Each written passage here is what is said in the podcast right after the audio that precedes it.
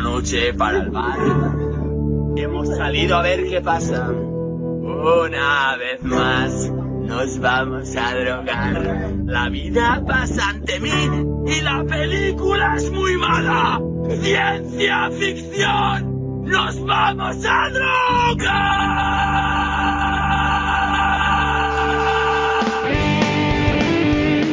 Hola a todos, esto es Sujétame el Cubata. Bienvenidos. Hola Sandro, bienvenido de vuelta. ¿Nos has echado de menos? Hola Alex, muchísimo, os he echado mucho de menos. Y la verdad es que me supo fatal perderme el capítulo conjunto con los de Hollywood, a los que aprovecho para saludar y para decirles que se libraron de mi bilis hacia los odiosos 7 de Chicago. Vaya mierda de película. Madre. ¿Qué tal, Ferran? Buenas, ¿qué tal? ¿Cómo estáis? Antes de empezar quería decir que Sandro es un cobarde, que nos dejó solos ante los energúmenos de Hollywood. Eso es imperdonable, y más con la porra de los Oscars de por medio. Así que que no vuelva a pasar. Bueno, por alusiones diré que podríais reconocer que me echasteis el capítulo por culpa de la Tour of Darkness que os pegué en el último episodio del podcast. Y que ahí, no sé si la gente lo habrá escuchado, pero las chaquetas se cambiaron, volaron, se crearon. Bueno, yo no sé si Alex nos va a abandonar pronto o no. Es un tránsfuga, seguro. Es un tránsfuga. Y yo si os abandono es por una carrera en solitario debido a mi enorme éxito. Pero bueno, en ya cualquier estamos, caso. Ya estamos con los complejos de Frontman. Me cachis. De, de Dennis Rodman, has dicho. Sí, de Dennis Rodman. Sí, sí, sí. Vale, vale. Bueno, eh, no lo hemos hecho, pero creo que toca felicitar a nuestros amigos de Hollywood, nuestros fieles oyentes, como bueno, también ha dicho Sandro. Recordarán que en nuestro episodio anterior hicimos un crossover con ellos, dedicado a los premios Oscars de, de este año, 2021, que tuvieron lugar hace unos días. En dicho programa hicimos una apuesta que ganó Hollywood al acertar más premiados que nosotros, así que en una próxima colaboración con ellos nos tocará afinar nuestras dulces y melódicas voces y cantar la sintonía de su programa. Felicidades una vez más a Hollywood y que se lo hagan mirar todos aquellos integrantes de Sujétame al Cubata que no se llaman Alex. Una pregunta. Ah, como yo no estaba, ¿tengo que cantar? Solo faltaría, el que más, tío. Tú deberías cantar por ti y por mí. Encima que no bajas a las trincheras, encima dices que no quieres participar de, de... Vamos. Bueno, vayamos al lío. Hoy vamos a tener nuestro primer episodio dedicado íntegramente a una persona, en este caso un director. Vamos a ir repasando una a una las películas de David Fincher y las iremos ordenando de peor a mejor según nuestros gustos. Para entrar en calor, yo tengo un par de preguntas. ¿Cuál sería vuestra película preferida de David Fincher? Y en general, pregunta más abierta, ¿qué os gusta de este director? Fua. Yo, yo tengo otra pregunta antes de empezar porque me carcome. Ferran, ¿sabes quién es David Fincher? Creo, me suena que del grupo de Michael Mann es el que toca la batería, pero no estoy seguro. David Fincher es el, el de la trilogía nueva de Batman, ¿no?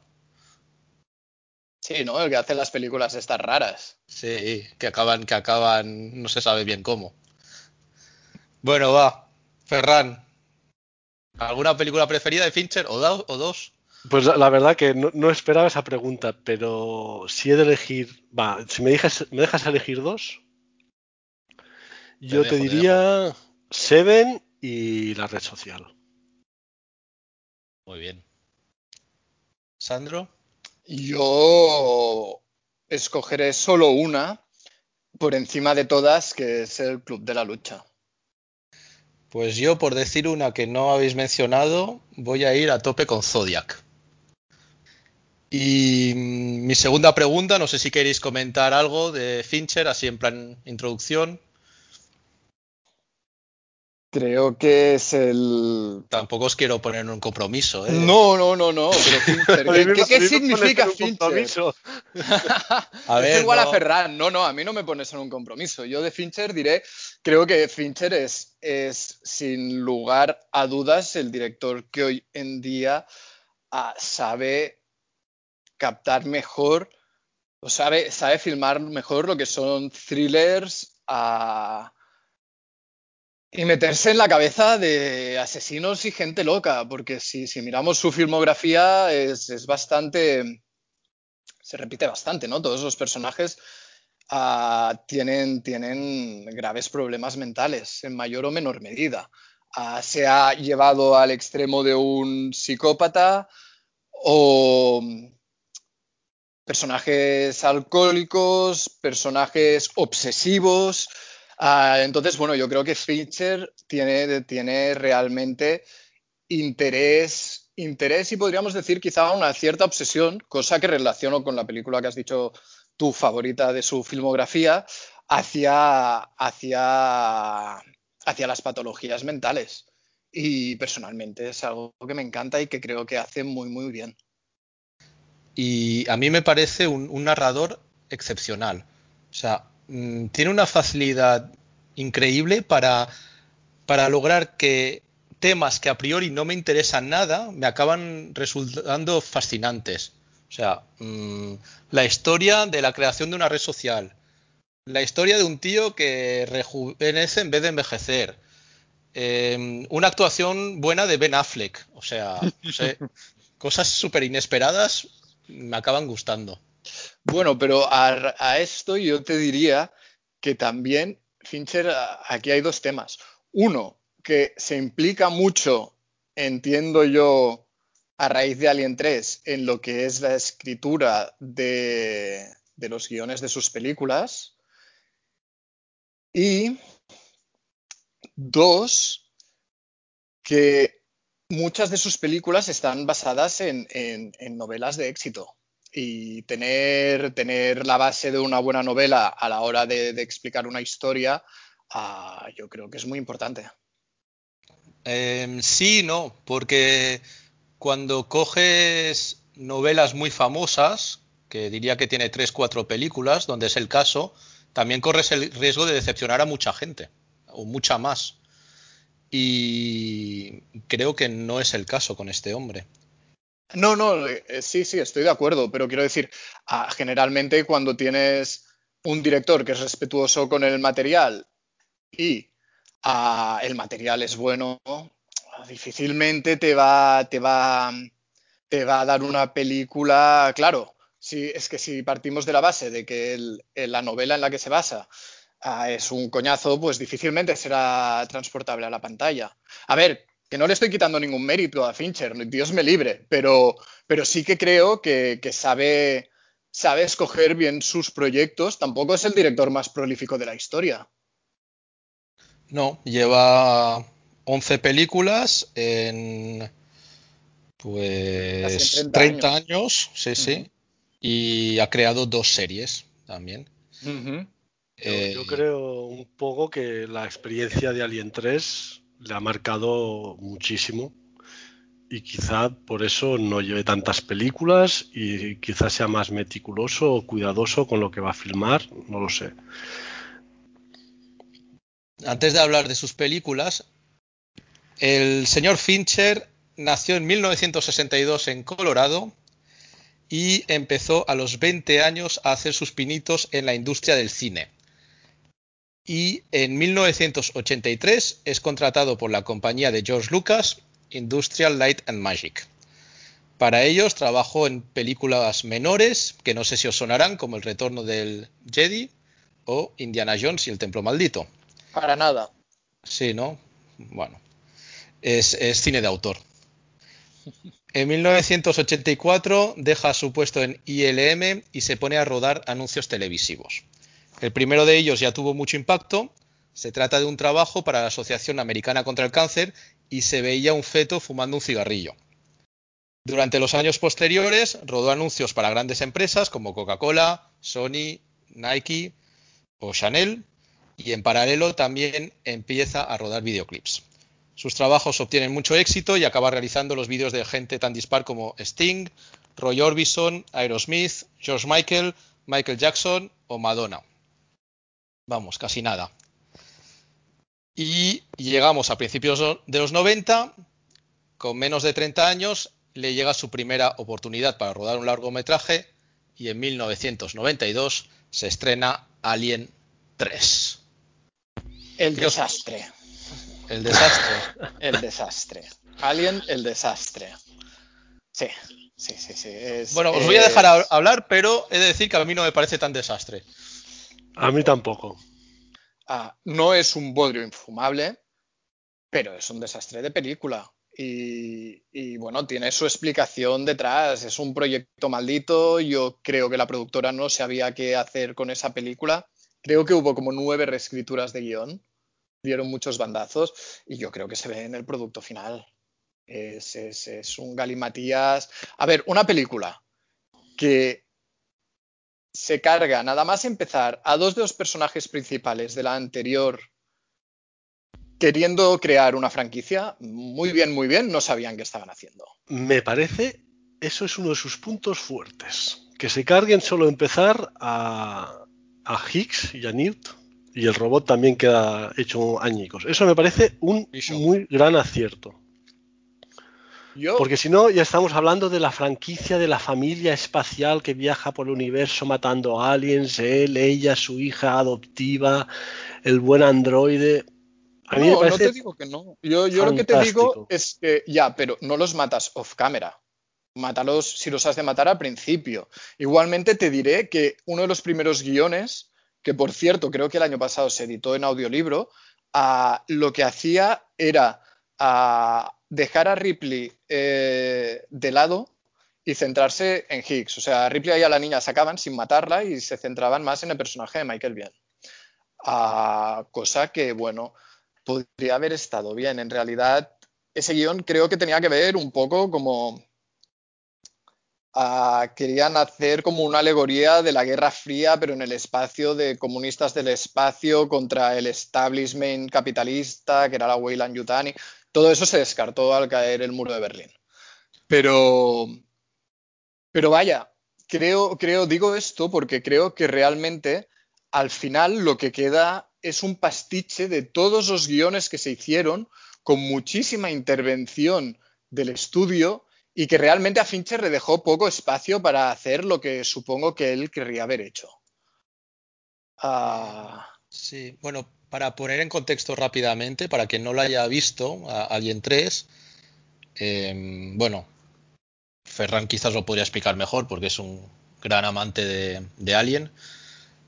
Em, bueno, tras hacer Ridley Scott la, primera Alien, que, que, es una peli tirando casi a peli de terror, eh, Alien 2 es dirigida por James Cameron, la transforma totalmente en una película de acción. Y entonces eh, llega Alien 3, quien, para quien no lo haya visto, eh, bueno, pues tras escapar del planeta alienígena que había rodado Cameron, la teniente Ripley, que es Sigourney Weaver, como todo el mundo sabe, recala mm, accidentalmente en una cárcel galáctica, ¿verdad? Eh, cuyos reclusos están absolutamente abandonados a su suerte. Y por supuesto, en la nave de Ripley, pues también hay un pasajero inesperado. Em, está claro que no gustó, no funcionó, que en cierta manera es una película fallida, pero a mí no me parece mala. Y tiene algunos detalles que, que directamente me parecen brillantes de los cuales hablaré quizás más adelante. Creo que es una película fallida, como habéis ya anticipado, en gran parte por las circunstancias. Se da la paradoja de que la productora contrata a Fincher por el estilo que tiene, pero en realidad lo que quieren es que haga la película a gusto de ellos. ¿Y qué pasa? Que el problema es que se encuentran con que Fincher, a pesar de ser un director joven, es un tipo que no acepta que se entrometan en su trabajo. Y claro, se lía parda. La cosa, pues, mm, según se ha sabido, terminó como el Rosario de la Aurora, con escenas reescritas según iban grabando la película, con la productora haciendo grabar escenas nuevas, montando la película como ellos querían, Fincher asqueado con el asunto, la crítica destrozando la película y los resultados de taquilla más bien discretos. Tengo entendido que hay una versión más larga que sale en el DVD, creo, que es como una, bueno, no es exactamente un montaje de Fincher, porque Fincher no quiere saber nada de, de esta película, pero dicen que es mucho mejor. Yo no la he visto. Yo la he visto. ¿Y qué tal? Y son, son, es- está hecho, le propusieron a Fincher hacer esta versión y él dijo que no, renegó porque estaba, bueno, siempre ha estado harto de Alien 3. Y son escenas descartadas que si las ves como las han montado, la película gana muchísimo. La verdad es que gana mucho. Y así como la película que se estrenó es más bien, tiene cosas buenas, pero es también una película típica de monstruo, intentamos matarlo, no lo logramos y al final lo arreglamos. En esta película dijéramos que es, dijéramos la versión del director que no es tal, pero en esta versión que es más larga, la película yo creo que, profundiza más en el hecho de que Ripley va a una colonia de, de prisioneros que han encontrado el dios en el culo de la galaxia y viven ahí como en rollo monacal. Y llega Ripley, que es una mujer, ya tenemos meter una mujer en una colonia de violadores y asesinos, con un demonio, un dragón, o sea, la maldad representada en la mujer, que eso también es un punto a tener en cuenta, es decir, llega una mujer y a la vez llega el mal con ella. Y aparte, aparte de jugar mucho con esta, bueno, con este escenario, aparece mucho más, que eso me encanta a mí de, la versión del director, el hecho de, la implicación de la empresa de Beilan Yutani en, querer mantener con vida al, primero al alien que, crece a partir de, un buey en esa versión o de un perro y luego de mantener con vida a Ripley por intereses realmente de, su división de armas, dijéramos, ¿no? Ahí hay muchos diálogos con la compañía y, Ripley les explica a ellos en más escenas qué es lo que pasa, que en la versión que se comercializó pues realmente eso no aparece y, y yo creo que eso le resta mucho. De la mm, versión que se estrenó en cine y que es la que podemos ver en plataformas y de una manera más fácil, ya que la, la versión extendida es, es más difícil de encontrar. De la versión original, ¿qué cosas os gustan? Si es que os gustan cosas. Creo que a Ferran sí, Sandro. Vale, Sandro no, Ferran, No, volvemos a ti. es, es- es complicada esta Mira, película. te, te voy a decir tres yo. Primero, que se carguen a, a- a todos los demás protagonistas y empiezan de cero. Que eso fue una- un requisito de Sigourney Weaver que no quería el rollo familia espacial. Quería volver un poco al original de ella sola. Luego, que también es un requisito de Sigourney Weaver, que no aparecen armas en casi toda la peli, solo muy, muy al final. Y eso les vuelve a poner en la situación de Alien, la original, de son incapaces de matar al, extraterrestre. Y por último, me gusta mucho el final. Que luego lo destrozan con Alien 4, pero el final que, que, bueno, supongo que todo el mundo lo ha visto, que ella se inmola, me parece muy, muy, muy buen final. Bueno, varias cosas respecto a lo que has dicho. Eh, parece ser que Sigourney Weaver y David Fincher se entendieron muy bien y ella fue una gran defensora de- del trabajo de, Fincher. Eh, luego, a mí también me gusta que Fincher intente volver un poco a los orígenes de la primera, también con un solo alien en un ambiente como más oscuro y, y que la tensión y el miedo vaya creciendo entre los personajes, ¿no? Y luego, respecto a la escena final donde se inmola, en la versión que se había pensado, que bueno, que, que tenía pensado Fincher, Ripley se tiraba al fuego. Pero la productora decidió incluir que justo cuando se está tirando al fuego empieza a, empieza a aparecer el, el alien este que sale del cuerpo de, de Ripley. Que era como, a ver, que ya lo entendemos todos porque se está suicidando. No era necesario esta, esta cosa. Pero bueno, sí. es- es no, pero a mí me gusta cómo queda al final de la película, porque nace de ella y como que lo abraza y Ripley cae en paz. O sea, que Ripley muere al final está muy bien. Ah, si se hubiera quedado todo ahí, como decía Ferran, luego con la cuarta ah, todo esto vuelve para atrás. Y no entiendo cómo Sigourney Weaver, bueno, sí que lo entiendo, cash, cash, money, money, porque ella no quería saber nada, ya incluso no quería hacer la tercera. A ella estaba de acuerdo con hacer un solo cameo.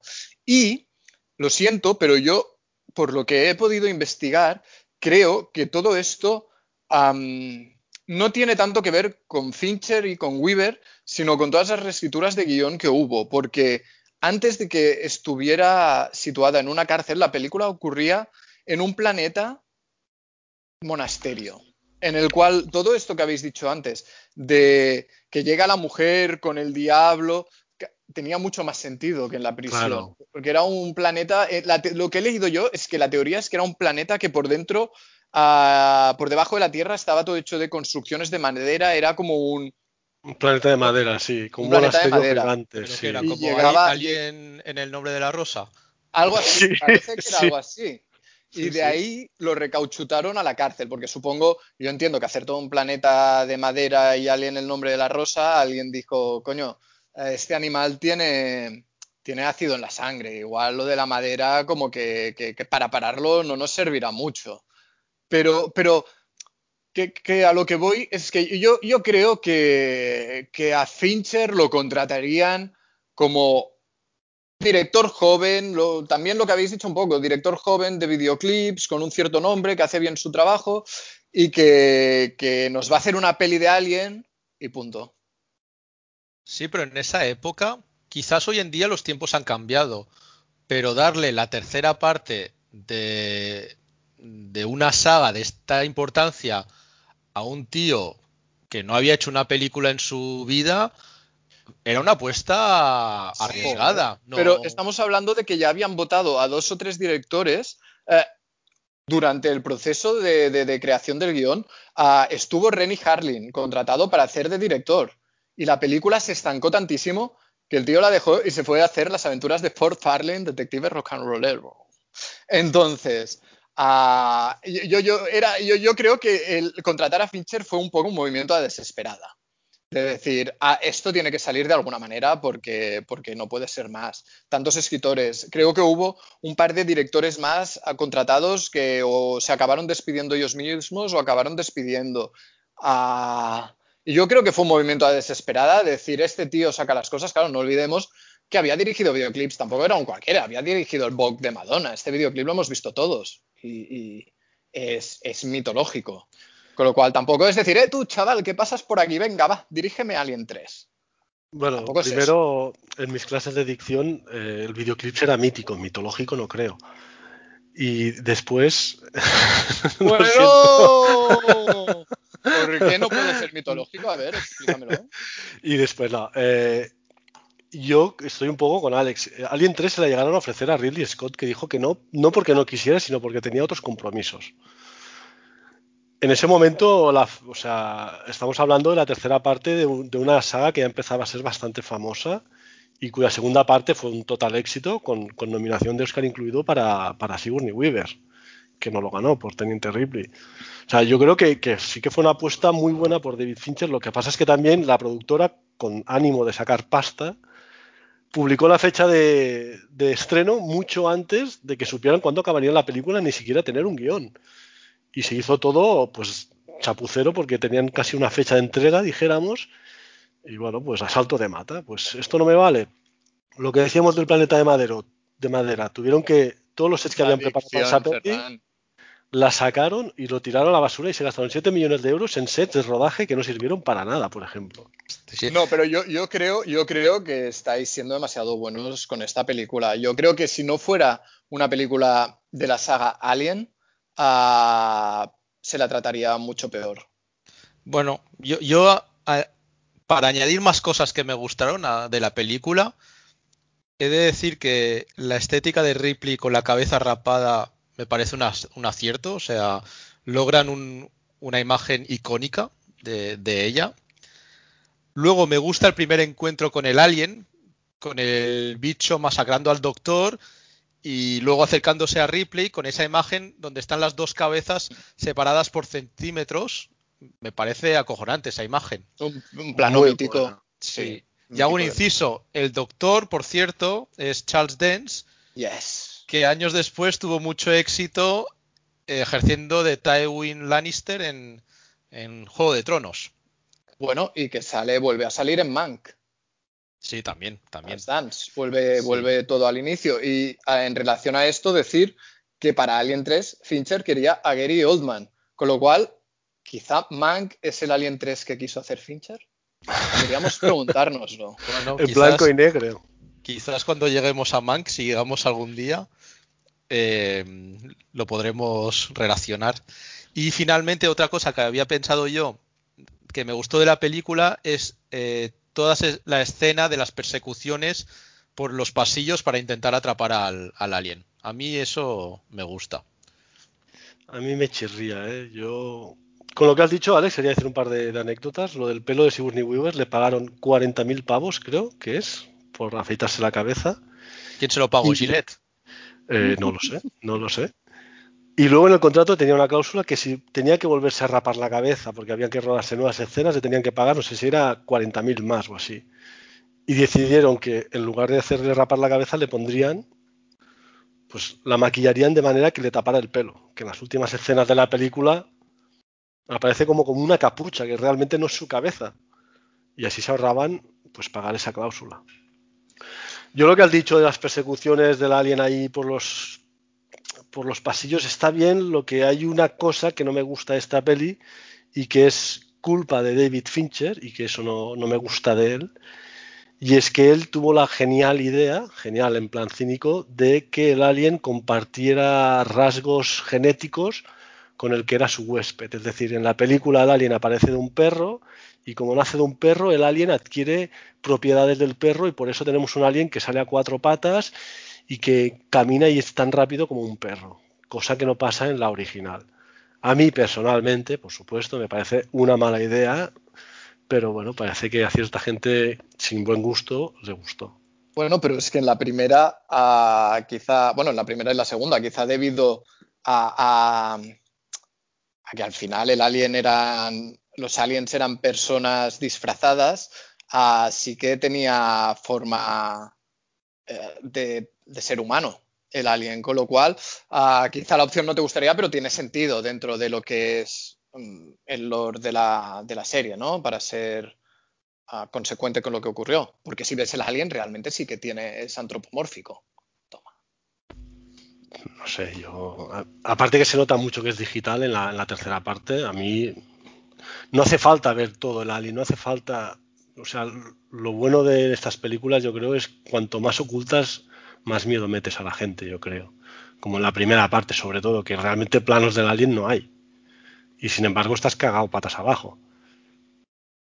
Yo, yo eso no, no comparto eso de que el alien adquiera propiedades del huésped, que luego en Alien 4 también parece, ¿no? Aparece lo mismo, que el alien desarrolla una matriz porque ha nacido de Ripley y tal. Pero yo a eso no, eso no me gusta.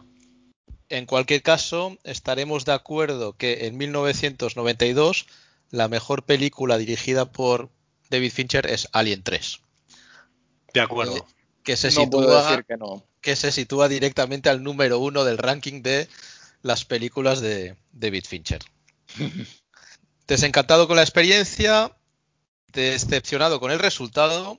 Tengo que decir que Fincher dijo después de dirigir esta película que antes de dirigir otro film preferiría sufrir un cáncer de colon.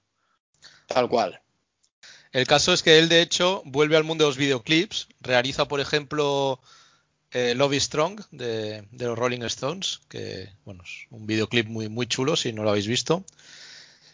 Pero le acaba llegando a, a las manos un guion de Andrew Kevin Walker relacionado con los siete pecados capitales. En un episodio anterior comenté una anécdota relacionada con Seven y Brad Pitt y he de confesar que me equivoqué. Porque el protagonista de la anécdota era Fincher y no Pitt. Lo que ocurrió es que Fincher recibió el guion y le entusiasmó eh, muchísimo el escrito, que empieza siendo una body cup movie, se transforma en un thriller y acaba siendo terrorífico. Total, que Fincher muestra interés por rodarlo y le explican entonces que la productora ha cambiado el final y en el nuevo hay una persecución final en la que el personaje de Brad Pitt detiene al malo tras un tiroteo. Fincher fue a encontrarse con el productor y acaba convenciéndolo de rodar la película con el final original, dándole a entender que con el nuevo final quizás haga mucho dinero, pero que con el original va a hacer historia. Así que en 1995 se estrena seguramente la primera gran obra de David Fincher, que es Seven.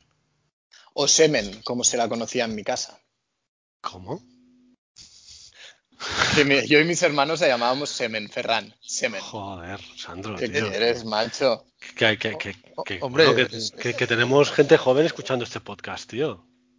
Pero si es natura, es la naturaleza. Tienen que, que estar en contacto con la vida real.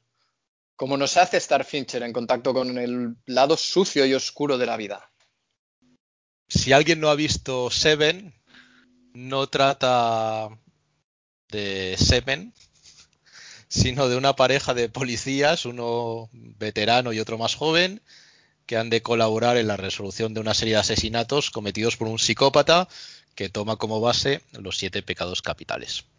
Yo de Seven voy a decir que me parece una obra maestra tremenda. No. Eh, creo que es la primera peli de Fincher que vi ah, y supe quién era Fincher. Alien 3 no, no sabía quién era el director, solo sé que salí con depresión del cine. Y. ¿Qué decir de Seven? Esa atmósfera. Creo que es cuando Fincher empieza a ser Fincher, ¿no? Y a, hacer este tránsito truculento por la mente de un asesino en serie en esta ciudad en la que constantemente llueve, en estos entornos oscuros en los que tanto tiempo pasa Fincher en su filmografía. La atmósfera de la película es sucia, mm, oprime, ah, un poco pues como, como, como es el mundo, ¿no? Gracias a Dios no es siempre así, pero alejándose totalmente de lo que decías, de las body movies al uso. Quiero decir, podría parecer que empieza como un arma letal y nada más, más lejos de la realidad.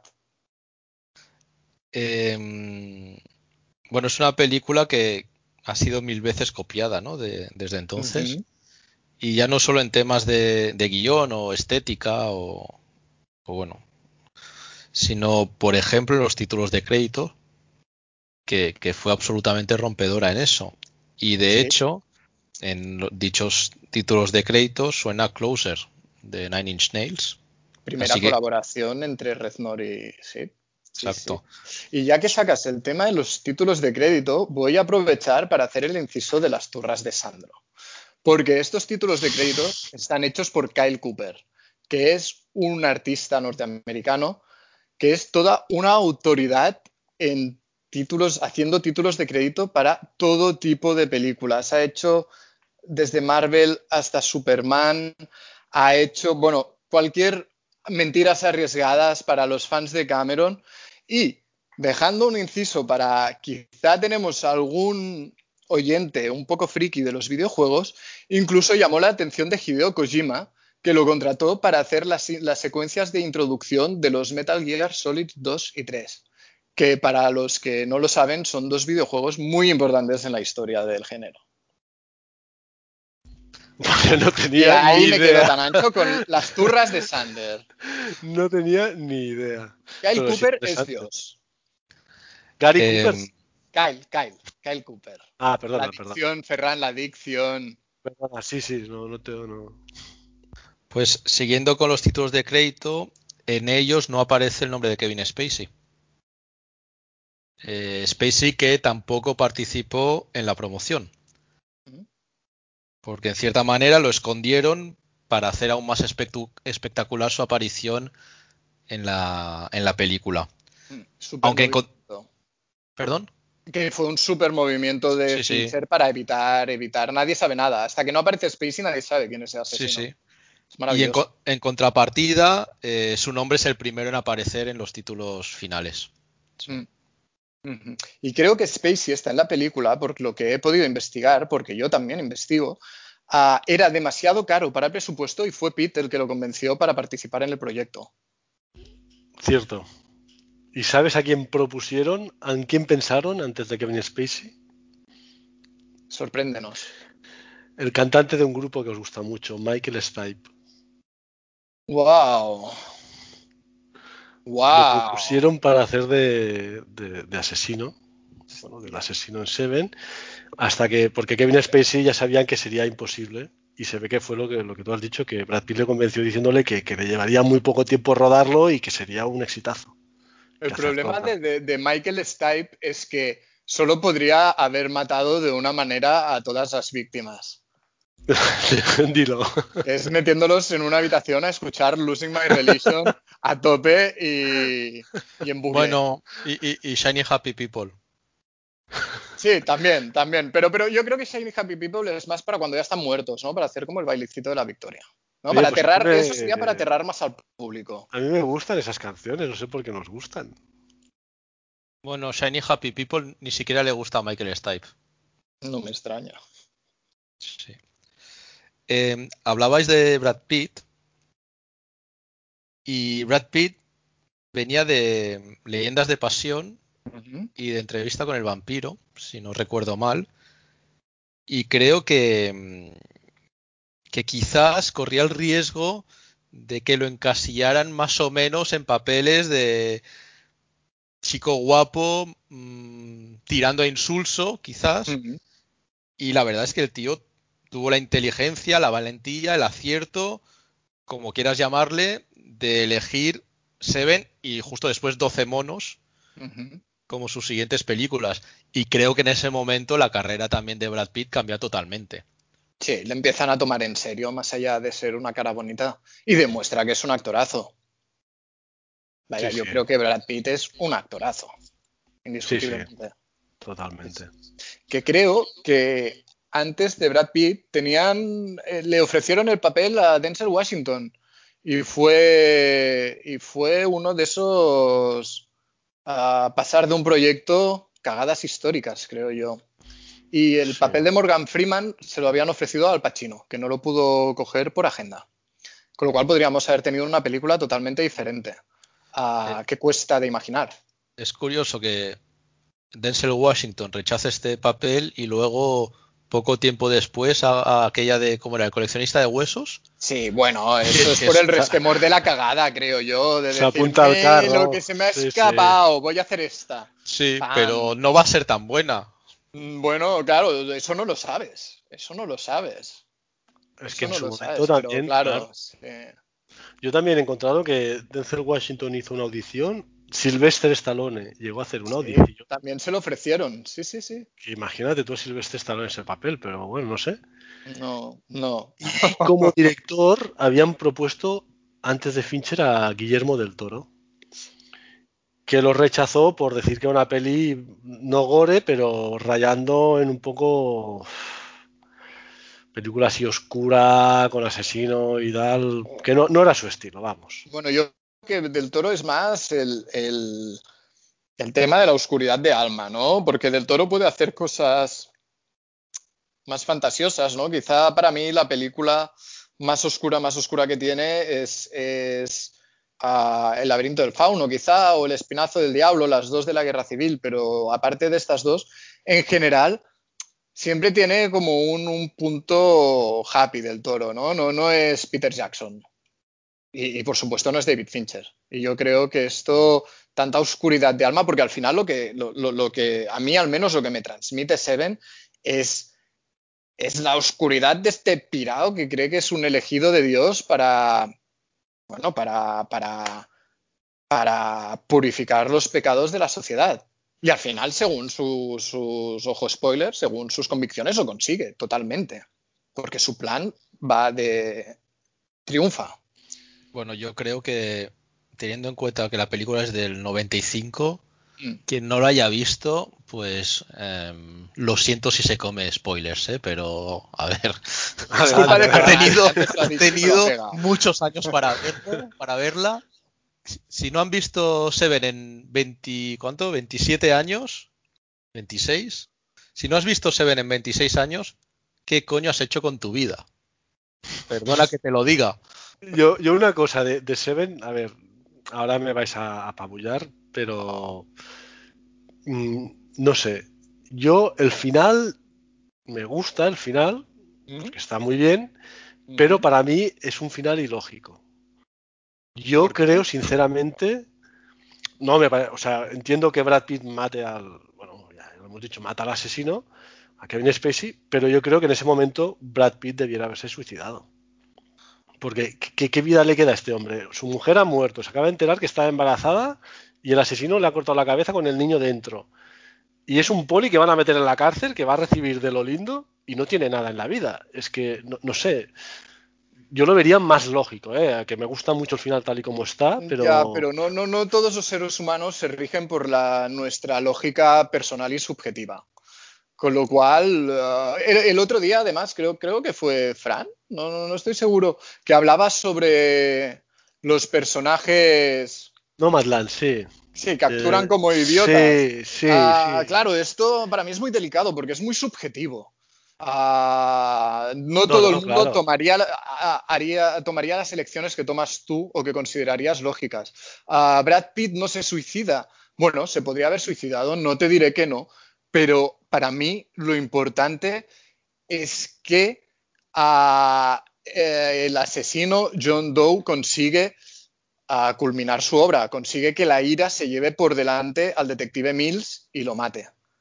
Con lo que sí. no, no, no me parece importante ni me parece necesario que se rija por la lógica del espectador una película. Es más, cuando una película se rige demasiado por la lógica de un espectador, tampoco hay que masticar tanto esas cosas. Hombre, ya.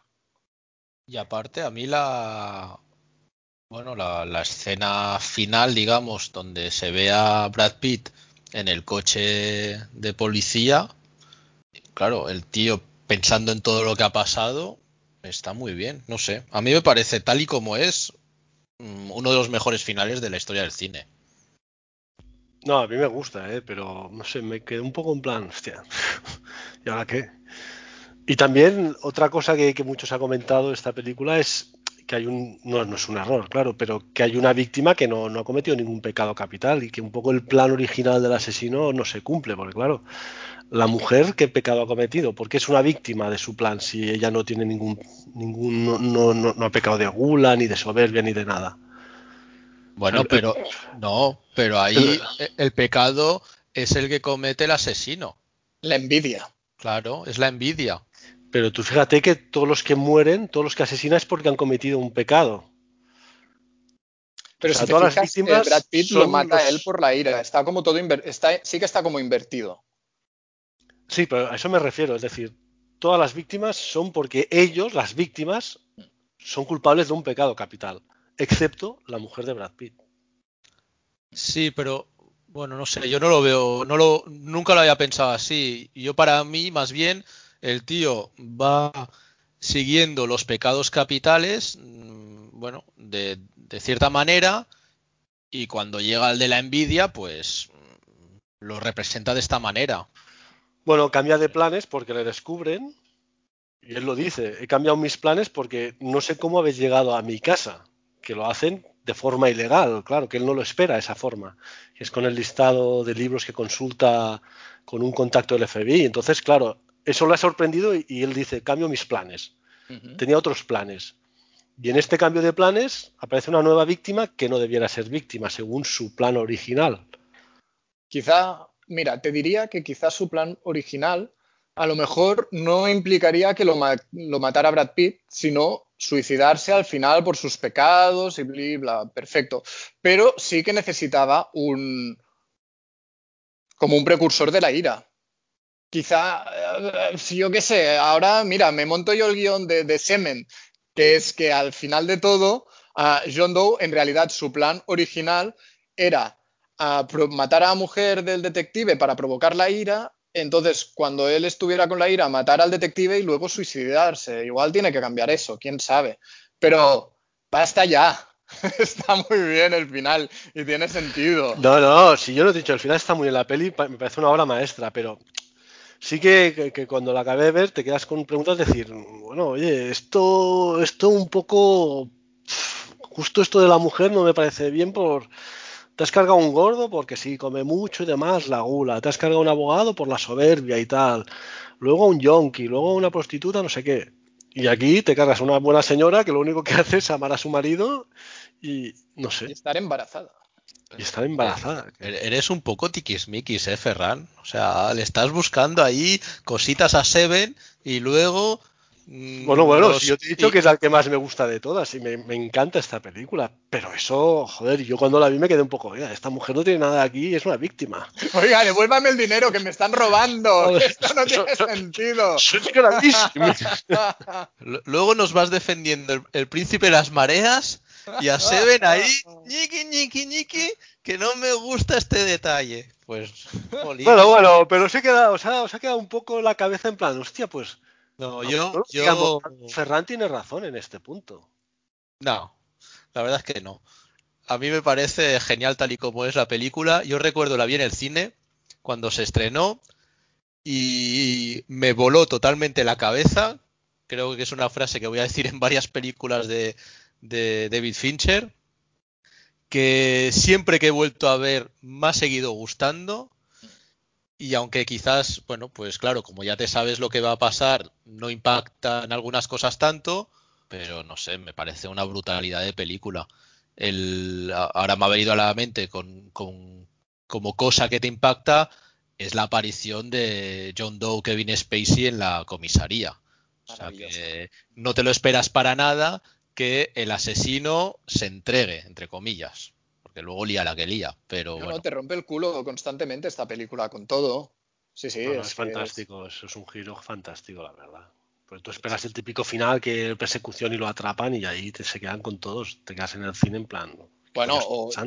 No sé si era por la edad que teníamos cuando se estrenó o porque era un recurso que no, que no se utilizaba tanto, pero el de la pereza, cuando llegan, vaya susto. sí. Chungo. Sí, sí, Luego ya te lo esperas, pero la primera vez. Gran película, es que es maravillosa, es maravillosa. No, Sí. no, no, quítate, quítate tus cosas de tiquismiquis, Ferran, y disfrútala.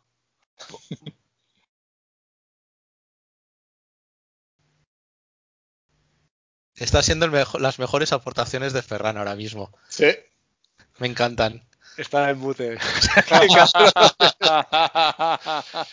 No, decía que si algo está mal, por mucho que me guste, creo que decirlo, tío. Y ya está, no sé. Yo pensé en eso, ¿eh? Cuando después de la peli decías, ya, no sé, pero esto no, esto no encaja, pero. Bueno, No, acabas de decir que Seven está mal y me voy a quedar con esto. Bueno, creo que a pesar de las reticencias de Ferran en algunos aspectos de la película, podemos decir que para cada uno de nosotros, Seven pasa al número uno de la lista como mejor película Por en supuesto. este momento de David Fincher. Por supuesto. El caso es que tras esta maravillosa película, como la ha definido Sandro, en 1997 se estrena The Game. Y no sé qué opináis vosotros, pero yo lo considero un bajonazo tremendo. Para nada. Yo he estado meditando al respecto y claro, es que The Game tiene un problema, que es que va encasillada entre dos obras maestras. Entonces, yo creo que es una película muy, muy, muy típica de su época. Thriller noventero con giro de guion al final. La considero una buena película, no la considero un cagarro ni una turra pero nunca surfeé la ola esa de pasión que había para la película y vista años después, meh. Quizás luego me extienda un poco más, pero ahora estaba pensando que si Ferran ha detectado mm, cosas del guion de Seven que no le han acabado de convencer, ¿qué puedes opinar de The Game? Porque está Bueno, el final de The repleto, repleto de cosas que no tienen ningún sentido. A ver, por supuesto, y, y- y no. Y es que yo primero, lo primero que diría es que no podemos comparar The Game con Seven porque por supuesto, siempre saldrá perdiendo. Y como ha dicho Sandro, meter esta The Game justo entre Seven y la siguiente, que era el Club de la Lucha. Entonces, es un poco el efecto animadora, ¿no? Y dices, joder, es, que está rodeado de dos peliculones y, y, es al lado de esas peliculones no es nada. Pero a mí me parece una película bastante buena. O sea, yo la disfruté, te de dejar llevar, creo que la actuación de Michael Douglas es, muy buena y soporta muy bien la película, porque realmente la película es él, cómo le va enviando la cara a medida que se da cuenta de qué, está pasando aquí. Lo que, claro, yo creo que es una peli que la empiezas a ver y, te quedas toda la peli mirándola eh, pues por curiosidad y a ver qué, es lo que está sucediendo. El final, pues por supuesto, no es un final creíble. Bueno, ya toda la historia en sí es un poco fantasiosa, no nos engañemos. el final básicamente es ese final, pero también podría haber sido un sueño. Es lo mismo. Es, a ver, es, una película cuya idea inicial me parece interesante, pero que a mi gusto va de más a menos. O sea, vale, la, la considero entretenida, pero se sostiene a base de, mm, de que se vayan sucediendo sorpresas y eso, la resolución final es que está muy, pero que muy pillada con pinzas. O sea, el problema principal para mí es que muchas de estas sorpresas carecen totalmente de sentido. Y además, todo el juego está montado y calculado de manera a que se anticipan a las reacciones que va teniendo Michael Douglas, independientemente de lo absurdas o no que sean. Hasta de que por qué lado del edificio va a saltar, porque si el cabrón decide saltar por el otro lado, a la mierda del juego. Es que el, el final este con el salto al vacío es totalmente ridículo. O sea, no se rompe nada, cae en el sitio preciso, es que roza la tomadura de pelo. No sé. pero, señores, que, es una película, claro que, es un poco de fantasía. A ver, no es un documental ni un pedazo de vida de un personaje. Mm, yo, lo veo más que. Yo, yo, perdona, yo creo que es una película pues con un poco de moraleja, un poco rollo qué bello es vivir, ¿no? Que el rico y frío ejecutivo que cree que lleva una gran vida pero que está vacío por dentro y necesita un acicate para despertar y, lo que le sucede es que su hermano le regala ese juego raro y lo despierta y luego se da cuenta que la vida es otra cosa. Para mí es una fábula, no, no, es una película científica en ese sentido. Lo de, lo de comparar que ve ellos vivir con The Game ole tus huevos, ¿eh? Pero bueno, Sandro, ¿qué, ibas a comentar algo? No, no, no, yendo a por lo de la moraleja. O sea, yo en ningún momento he llegado a pensar que ese bastardo mañana no se vaya a levantar para volver a ser un bastardo, ¿vale? Pasado mañana, pero ya, pero ya. Y entremos en la otra cosa. El psicópata de la película no es él, es el hermano, es Sean Penn. Ese tío es un puto loco. Sí, a ver, para quien no lo haya visto, em, la película es la historia de un multimillonario, Michael Douglas, que vive por y para el trabajo y que lo tiene todo, pero em, recibe para su cumpleaños como un regalo sorprendente por parte de, su díscolo hermano, que, que es Champagne, y que es como una invitación a participar a un extraño juego. ¿no? Sería más o menos eh, así la película. No sé, yo, a ver, me hubiese interesado o me interesa el derrumbe del, personaje del ricachón, pero también estoy de acuerdo contigo, Sandro, en que lo de la moraleja, pues no me la acabo de creer porque ese tío a la que pueda va a volver a las andanzas. Y, bueno, y, poco más. No sé, es que aparte creo que es una película que no envejece especialmente bien y, a la cual sobre todo se le ven muchísimas costuras cuando decides volver a verla. Totalmente de eh, acuerdo, no, no ha envejecido nada bien esta película. Y, por cierto, una anécdota de las que le gustan a Ferran, el personaje de Champagne estaba pensado para Jodie Foster. Sí, sí, sí, lo había encontrado. Que era su hija. y, bueno, no lo fue porque se negó Michael Douglas. Porque dice, pero si esta señora es muy mayor para poder ser mi hija, yo pareceré aún más mayor. Que entonces llevan veintitantos años, podría ser su hija. Michael Douglas, que vas de jovenzuelo y no lo Pero Michael Douglas tiene más caché, ¿no? En ese momento, quizá. No sé, no sé. Y luego le ofrecieron el papel de, de Sean Penn, antes se lo ofrecieron a Jeff Bridges, se ve que lo rechazó. Jeff Bridges siempre ha sido un tío inteligente. Yo otra cosa me, me, quedo con la peli un poco, no sé vosotros si lo veis esto, es que tiene un poco el sello de David Fincher en que también es todo el rato en, en ambientes oscuros. La mayoría de la película sí, es sí. siempre de noche. En Alien es siempre oscuro en Alien 3. En Seven está siempre lloviendo y, y, y, creo que se mantiene un poco en las tres películas que bueno, es, es bueno y si tiras para adelante en su filmografía, este hombre filma de noche. Sí, sí, y ese es su sello particular que a mí, a mí, me gusta mucho, la verdad. Pero bueno, The Game es esto. Bueno, triunfó mucho. Yo recuerdo que hubo en aquella época todo el mundo hablaba de The Game. Entiendo que no, no he mirado los números, pero entiendo que funcionó muy bien en taquilla. Pero vaya, el resumen para mí es esto, que no ha envejecido bien, se le ven mucho las costuras. A ver, no es mala película, porque es, es lo que decimos. Yo me, es que me repito más que el ajo, pero no es una mala peli. Quiero decir, está bien actuada, está bien dirigida, está bien montada. No, no, no, no es una mala película. Pero no es una obra maestra ni una película para, para revisionar muchas veces. A ver, está claro que ninguno la vamos a poner a estas alturas de la filmografía de Fincher en el número uno, pero es que yo la pongo por debajo de Alien 3. Yo también. ¿Sí? Quizá porque soy muy fan de Alien y Alien 3 me gustó más. También he visto la versión extendida y con la, la versión extendida yo creo que cambia bastante. Yo a la mí... había puesto un puesto por encima, pero como sois dos contra uno, cederé y la ponemos por debajo de Alien 3, que tampoco me parece tan mala. A mí mañana me dices cuál de las dos quieres ver, solo puedo elegir entre esas dos y elijo Alien 3. ¿Qué vida más dura sería esa? Podría ser peor, imagínate, El Príncipe de las Mareas o Ghost. Wow, pues, pues, pues, pues Ghost. Sin dudarlo, vería Ghost. Yo estoy con Molina, no sirva de precedente, pero me gusta más Alien 3 que The Game. Aunque The Game es una peli que si echan un domingo por la tarde la pongo y la disfruto igual. Pues nada, en cualquier caso, 1999, Fincher lleva tres películas, en nuestro ranking 7, Alien 3, The Game, y en 1999 llega la adaptación de un libro de Chuck Palahniuk, no sé si lo habéis leído, El Club de la Lucha. Yo lo he leído a posteriori porque la película me gustó mucho y el libro me ha gustado, pero bueno, es que para mí el libro es una copia casi de la película. Bueno, al, al, contrario, claro.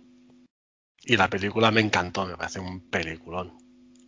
Yo solo diré que la primera regla del Club de la Lucha es nadie habla del Club de la Lucha. Así que podemos pasar a la siguiente película del 2002. Hostia, esto sería sería tremendo, ¿eh? Joder, no, es que no se habla del de la lucha. A ver, el, el, libro fue, fue un gran éxito. Y, y, de la noche a la mañana Palahniuk logró un reconocimiento que seguramente ni soñaba.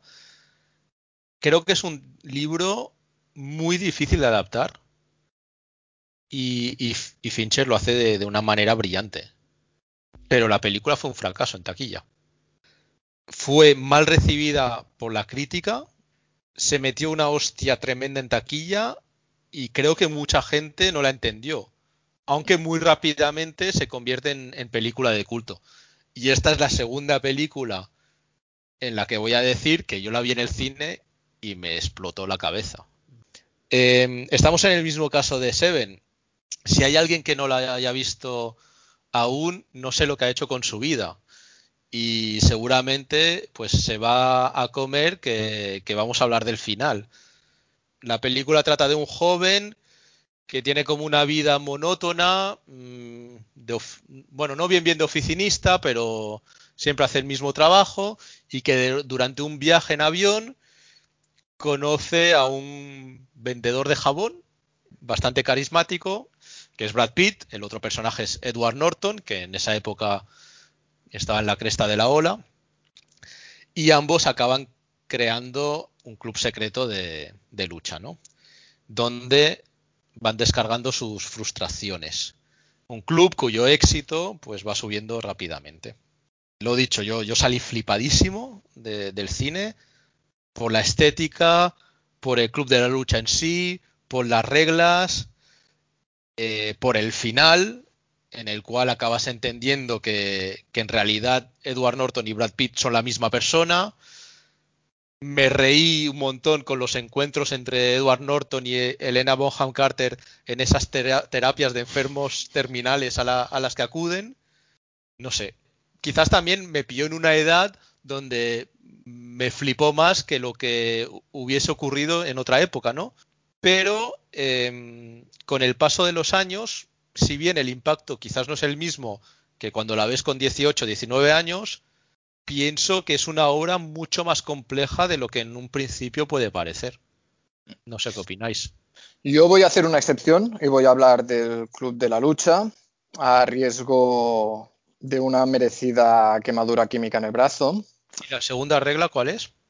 que los integrantes del Club de la Lucha no hablan del Club de la Lucha. Dos quemadas. Pero bueno, a, a, diferencia de la película anterior, voy a seguir con esa metáfora tan bonita que hemos usado. Es que esta es una película que está entre dos películas psa, con lo cual tenemos un bocadillo de jamón de jabugo. Y una vez hecha la metáfora esta horripilante, diré que yo también la vi en el cine y creo que la vi siete o ocho veces. Porque ¿En la el vi cine? en el cine. La vi, me explotó la madre. cabeza, me explotaron los testículos, aluciné y me dediqué. Yo en aquella época vivía en Madrid y me, me- mm, durante las dos, tres siguientes semanas, que es el tiempo en el que la vi tantas veces en el cine, me dediqué a ir arrastrando a todos mis amigos y conocidos a verla. Y estoy muy de acuerdo con lo que ha dicho Alex, que es que la gente no la entendía. Y, y- y- no es por dármelas de, de gafapasta sin gafas, ni pasta, desgraciadamente. No, Pero-. Pero la gente, mu- muchas personas me comentaban al salir del cine, oh, es que que se tire el, pego- se pegue el tiro en la boca no es real. Y es como, ¿en serio te has quedado con esto después de ver, de ver esta película? Y, y yo creo que es una película, o sea, que la denuncia social, si se puede llamar así, que hace, es que cada día está más de actualidad, porque hemos ido a peor. Quiero decir, ah, como bien decías, Edward Norton es un tío que vive mm, totalmente, lleva una vida totalmente anodina, siendo un, un salaryman, ¿no? Un, oficinista, da igual. Creo que en este caso el tío trabaja, es perito de seguros, Exacto. Ah, pero, pero podría ser un planner de marketing digital o podría ser un abogado, podría ser cualquier cosa. Y, y- y realmente, ah, como bien dice la película, eh, eh, que, que quedan como frasecitas muy bien dichas, ¿no? Y queda muy guay decirlo, pero, pero el mensaje es que no eres la ropa que llevas, no, no eres eso que tienes en tu cartera, no eres eso que llevas en la cuenta del banco, deja de vivir esta vida anodina que no sirve para nada. Y, y- creo que hoy en día está totalmente de actualidad porque en aquella época no teníamos ni redes sociales, por ejemplo. Ahora la gente vive por y para exponerse en Instagram, en TikTok, llamarle lo que quieras y ganar pasta. Pero, pero bueno, podríamos tener un debate sobre lo vacías que son esas vidas o no, o lo vacía que se siente la gente. Pero claro, el, el- mensaje que lleva sobre el estilo de vida que llevamos en la sociedad occidental, a mí me sigue explotando la cabeza y cada vez que la veo ah, ah, salgo queriendo llamarme Robert Paulson. Es, es- es- es un peliculazo. Y más allá de eso, a Brad Pitt está sublime, Norton está sublime, Bonham Carter, Midlove, todos. Creo que lo único malo que puedo decir es que Midlove no canta. ¿Qué, qué- qué rabia da Brad Pitt que cualquier cosa que lleve le queda bien. ¿Tú te vistes como Brad Pitt en el Club de la Lucha, que es el sumum del tío cool? O sea, mola mm, lo que no está escrito. ¿Tú te vistes como él? Y seríamos lo más hortera que, que se mueve por, por la No, ciudad. dilo bien, quedarías como un papanatas. Pero Sí, tú sí. sabes que.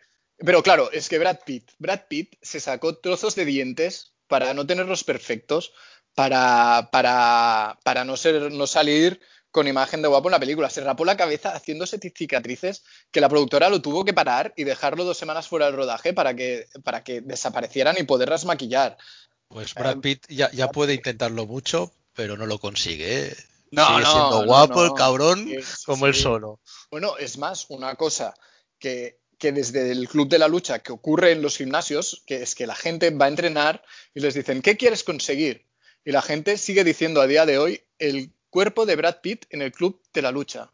Porque realmente es que es la perfección, es un cuerpo trabajado, pero sin ser una abominación de estas de gimnasio de hoy en día. Claro, es Brad Pitt, le acompaña la genética, se puede poner lo que quiera o no poner nada, todo le queda bien. Es así. Sandro, estás mojando el calzoncillo, ¿eh? me parece. Sí, sí, sí, Es Brad Pitt. Oye, si tuviera que venir, si tuviera que tener una primera relación homosexual en mi vida, ¿quién mejor que Brad Pitt? Molina. Molina Pitt. Molina, Molina ya está ocupando demasiados terrenos de mi vida como para que a día de hoy dijera que sí. Quizá de aquí una temporada, cuando ya mi vida todo sea Molina y vea películas sobre Molina, quizá daría el paso. Pero a día de hoy le diría que sí a Brad, incluso al Brad de hace, de hace 20 años. Yo, la, la peli, estoy de acuerdo, es muy buena. Yo la vi en el cine, me gustó, pero no me dio un shock como a vosotros. A mí me gustó mucho y dije, hostia, un película, pero creo que ha sido con los años que me ha empezado a gustar mucho más. Quizá en el primer momento no aprecié pues todo esto que, comentabas de un poco de denunciación social y tal. Quizá no, no lo supe ver porque era joven e inexperto y, Estabas ah, corrompido por el sistema. Pero no, es, cada vez que la veo me gusta más esta peli y, es más actual y eso es uno de sus puntos a favor. Y yo creo que también mucha peli se soporta por lo que has dicho. Brad Pitt hace un papelón que se come, a, mi pesar se come con patatas a Edward Norton. No es que es el centro de la película, es totalmente el, imán de la película es cuando aparece Brad Pitt. Bueno, mm, sí, no, porque su personaje eh, uno, es muy goloso y dos, ya lo buscan para que sea así, porque como es la otra cara de, la misma persona, pero la, cara guay, ser, claro, por supuesto, cada vez que aparece debe ser un impacto. Pero yo me parece que la, actuación de Edward Norton también es portentosa, ¿eh? Sí, no, no, no, desmerezco a Edward Norton. Lo que yo me refiero que, que Brad para mí creo que Brad Pitt, hostia, es que hace un... Realmente es que imanta la pantalla, estás muy mucho más atento a él que a Edward Norton. Edward Norton lo hace muy bien, ¿eh? A ver, yo creo que siempre lo hace bien Edward Norton en todas las pelis que he visto, recuerdo. Eh, yo creo que bueno, que está un poco creado así y, aprovecho, aprovecho el gancho para hablar que habéis dicho cuando aparece Brad Pitt. Es que una de las mayorías de la película y un gran mérito de Fincher es cómo aparece Brad Pitt y el personaje de Tyler Darden y cómo está llevado, pero a nivel, a nivel visual. Es acojonante. Bueno, sabemos todos que antes, creo, antes de que aparezca él como personaje, hay insertos de Brad Pitt, fotogramas que si vista una segunda vez los ves, pam. Ah, después, todo cómo se utiliza la cámara para que muchas veces que está hablando Edward Norton, pero que en realidad es Tyler el que habla por él, Brad Pitt, ah, o la cámara se pone encima de su hombro, haciendo como si le estuviera cuchicheando las ideas a la cabeza, o quizá está en segundo plano pero borroso. Es que es acojonante cómo lo hacen, porque está todo el rato subliminalmente diciéndote que son la misma persona. Es que yo no sé si se podría haber hecho mejor, pero me parece sublime lo que hizo Fincher. Es, paradigmático de lo que dices eh, todas las escenas con Marla, con Elena Bonham Carter. Exacto, lo mismo, lo mismo. Es como tú y yo, nunca coincidimos en el mismo sitio a la vez. A ver, ya lo dije con Hollywood, que, tú eres el alter ego de, Alex Molina, y por eso no, puedes estar en la misma sala a la vez. Pero nadie me cree, tío. La pregunta es, ¿quién es la proyección de quién? Eso ya os lo dejo a vosotros. Yo por si acaso mañana me iré a comprar camisas estampadas y una chaqueta de cuero rojo, roja o granate. no, te olvides, de las gafas. Échate un par de fotos. Las gafas eran muy de la época, ¿eh? Pero bueno. No, es, es, maravilloso. También, antes que hemos hablado de los créditos, me gustaría hacer mención especial a los créditos del Club de la Lucha, cómo empiezan desde las neuronas de Edward Norton hasta salir por su boca y la pistola. Es que esa música, es que tal y como empieza la película, es que empieza la película follándote la cabeza. Es que es una obra maestra. Has hablado del principio, pero además que termine con sonando de fondo Where is My Mind de los Pixies. mm, No, no, perfección, perfección absoluta. Mientras explota el mundo, es que... no, no, perfección absoluta. Y mira, ahora que hablas de la música, voy a hacer mi sección El Club de la Turra, que es que la banda sonora, la totalidad de la banda sonora se, la encargó David Fincher a un dúo de música electrónica americana que se llamaban The Dust Brothers.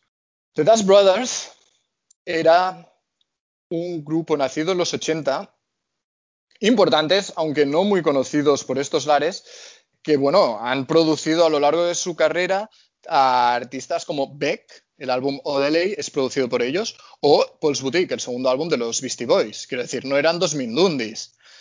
¿Qué curiosidad hay al respecto? Que los señores Chemical Brothers tomaron este nombre al principio de su carrera, se llamaron los Dust Brothers y tuvieron que cambiarse el nombre porque los americanos los, amenazaron con denunciarlos muchas veces.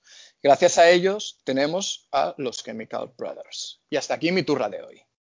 La pregunta es fácil. ¿Quién ponemos en el 1? ¿Seven o el Club de la Lucha? Yo, Yo- Seven. Yo también. ¿Pero qué me estáis contando? ¿En serio? Y, y dos contra uno. ¿Tengo que callarme o me tengo que batir en duelo con alguien? Bueno, me puedo no, desnudar ahora mismo para comprar votos. Tampoco, Puedes hablar, pero no sirve para nada. tampoco hay que, tampoco estamos obligados a llegar a un consenso. Quizás cada uno puede tener su ranking particular. Pues en mi ranking, Fight Club está sobre, de, sobre Seven, The Game y Alien 3, por el amor de Dios. Yo, yo tengo una anécdota, es que antes de que pasemos de película, eh, sobre Seven, no sé si, ahí digo, el Club de la Lucha. ¿Os acordáis de la cena, no? Que salen tirando pelotas de golf. Tyler Sí. Durden y... Pues eso realmente no es una escena. Eso ocurrió de verdad. En un, en un, entre escenas se pusieron a tirar bolas y estaban apuntando al carrito del catering. Y cuando lo vio David Fincher dijo, joder, esto quedará de puta madre en la peli. Y lo filmó sin que lo supieran. Y luego lo añadieron en la película. Eso no estaba en el guion. ¿Podemos considerar entonces que el Club de la Lucha es la mejor película sobre golf que existe? Pues quizás sí, porque las que hay, yo las que he visto son bastante turras todas. la. Yo creo que sí. Es decir, ¿el Club de la Lucha por encima de Team Cup? ¿En serio? La Team Cup es infumable, tío. Volvamos a lo nuestro. Tras el Club de la Lucha, en 2002 llega La Habitación del Pánico. Para quien no la haya visto... em, Yo no la he visto. ¿En serio? Es la única que no he visto. Y no la he encontrado y no la he visto, la verdad. Vale. Pues para Ferran y los demás que no hayan visto esta película, trata de una mujer recién separada, Jodie Foster, y su hija, que es eh, Christine Stewart. Ujú. Christine, ¿no? Es, Kristen, eh, ¿no? Kristen, Kristen Stewart. Que se mudan a una lujosa mansión en Nueva York que contiene una eh, cámara oculta construida como refugio, la famosa habitación del pánico. Y en su primera noche en la casa, tres intrusos invaden el hogar. El caso es que tras el Club de la Lucha, Fincher parece ser que quería realizar una película más sencilla. Dado que el Club de la Lucha, bueno, pues le supuso mucho, mucho sudor y, y esfuerzos, ¿no? El tiro le salió un poco, bastante por la culata, más que nada porque Fincher es un tío ultra perfeccionista. Y si hay que rodar 200 veces una escena, pues no tienen ningún problema en hacerlo. Claro que trabajando de esta manera, pues cualquier película menor equivale a los 12 trabajos de, de Hércules, ¿no? Y además, Jodie Foster está embarazada.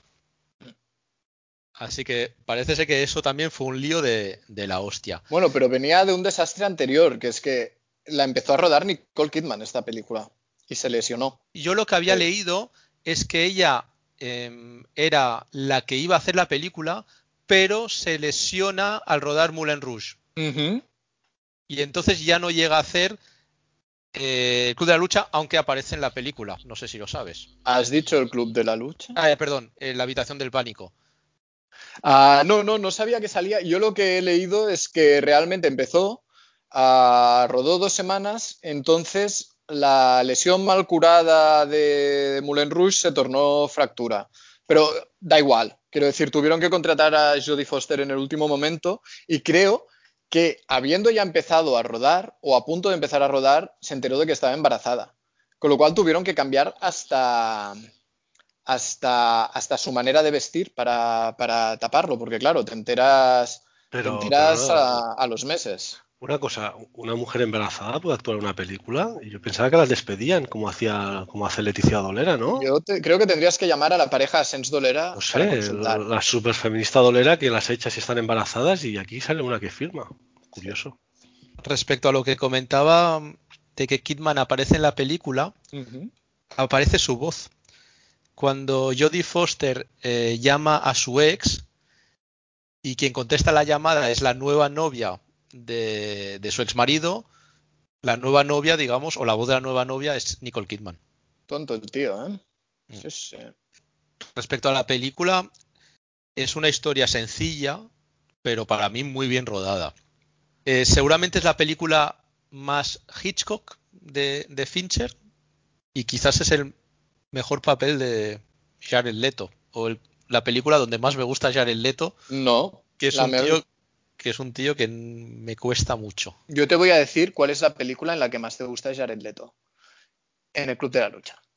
Que le revientan la cabeza. Porque le destrozan la cara, pero su papel es bastante menor, o sea, Pero es menor, sí. Está ahí para destrozar algo bonito. Luego podríamos entrar en consideraciones de Sí, si lo- Leto es bonito o no. A, a mí me gusta mucho que le partan la cara a Jared Leto, pero en el- la habitación del pánico, como ya hace un papel de gilipollas, pues le queda bien.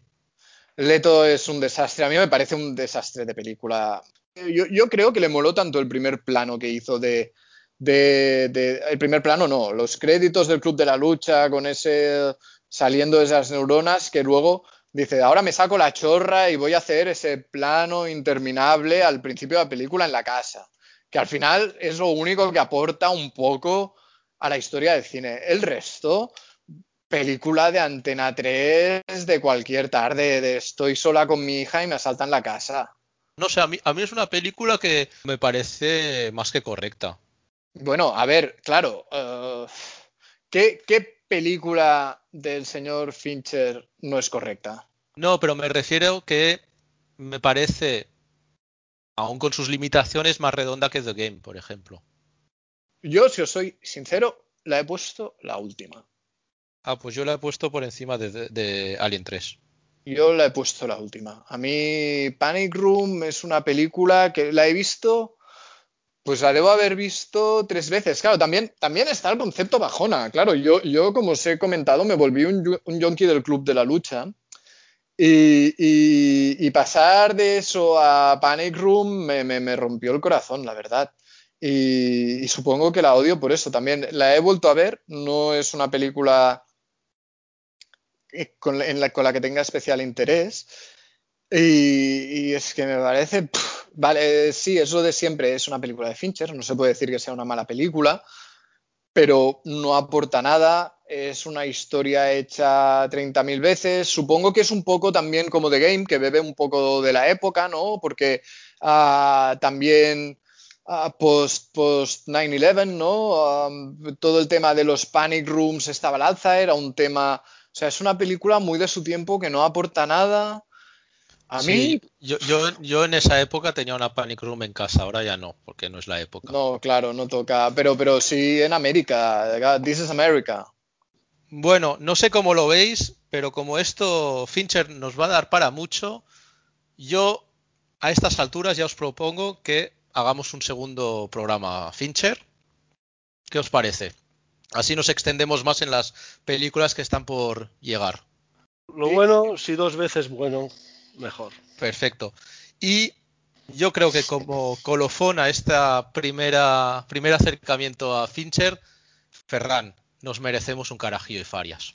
Carajillo y Farias, por supuesto, porque el buen cine no tiene por qué estar reñido con ser un patriota.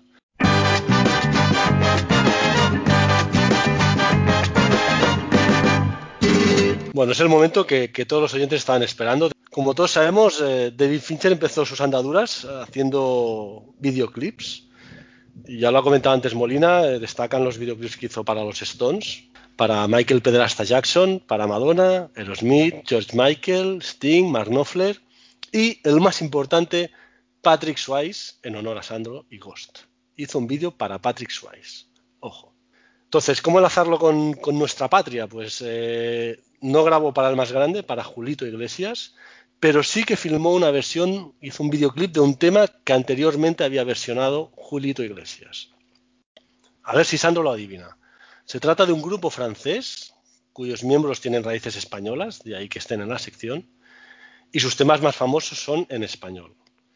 Y el tema en concreto es una canción de origen folclórica venezolana, que en la forma que conocemos es de un intérprete bueno, de portuguesa de los años 50.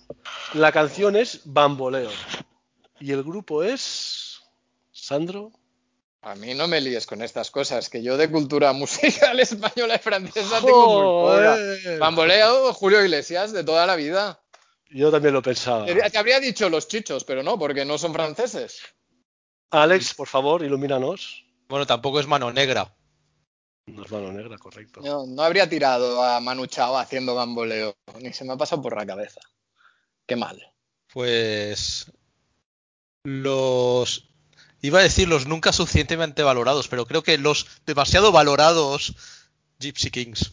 Bamboleo, bambolea, porque mi vida yo la prefiero vivir así. Gypsy Kings. El videoclip de Bamboleo de los Gypsy Kings fue rodado por David Fincher. Es una canción que me parece una soberana mierda. Y el videoclip es chungo de cojones también. sí.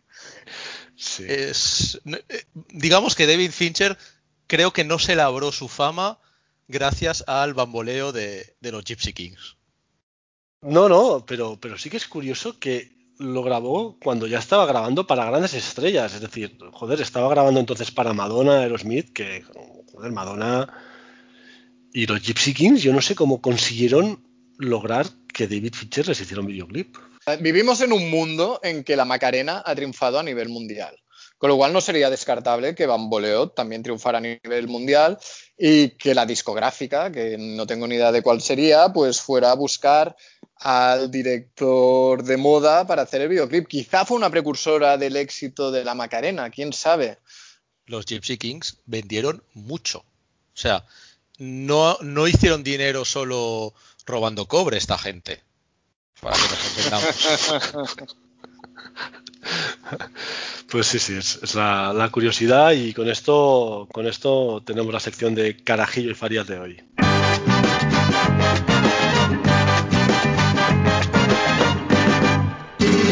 Pues nada, me parece una manera sensacional de, acabar un programa. Maravilloso. Un placer haber hablado de David Fincher con vosotros. Bueno, muchas gracias por haberme dejado volver al programa después de mi Tour of Darkness. Muchas gracias a, a, la gente que nos aguanta y espero que me dejéis volver a venir para hacer la segunda parte de la noche. Hombre, yo espero que más pronto que tarde acabemos con Fincher, que todavía quedan peliculones de los que hablar. Con Fincher no se acaba jamás.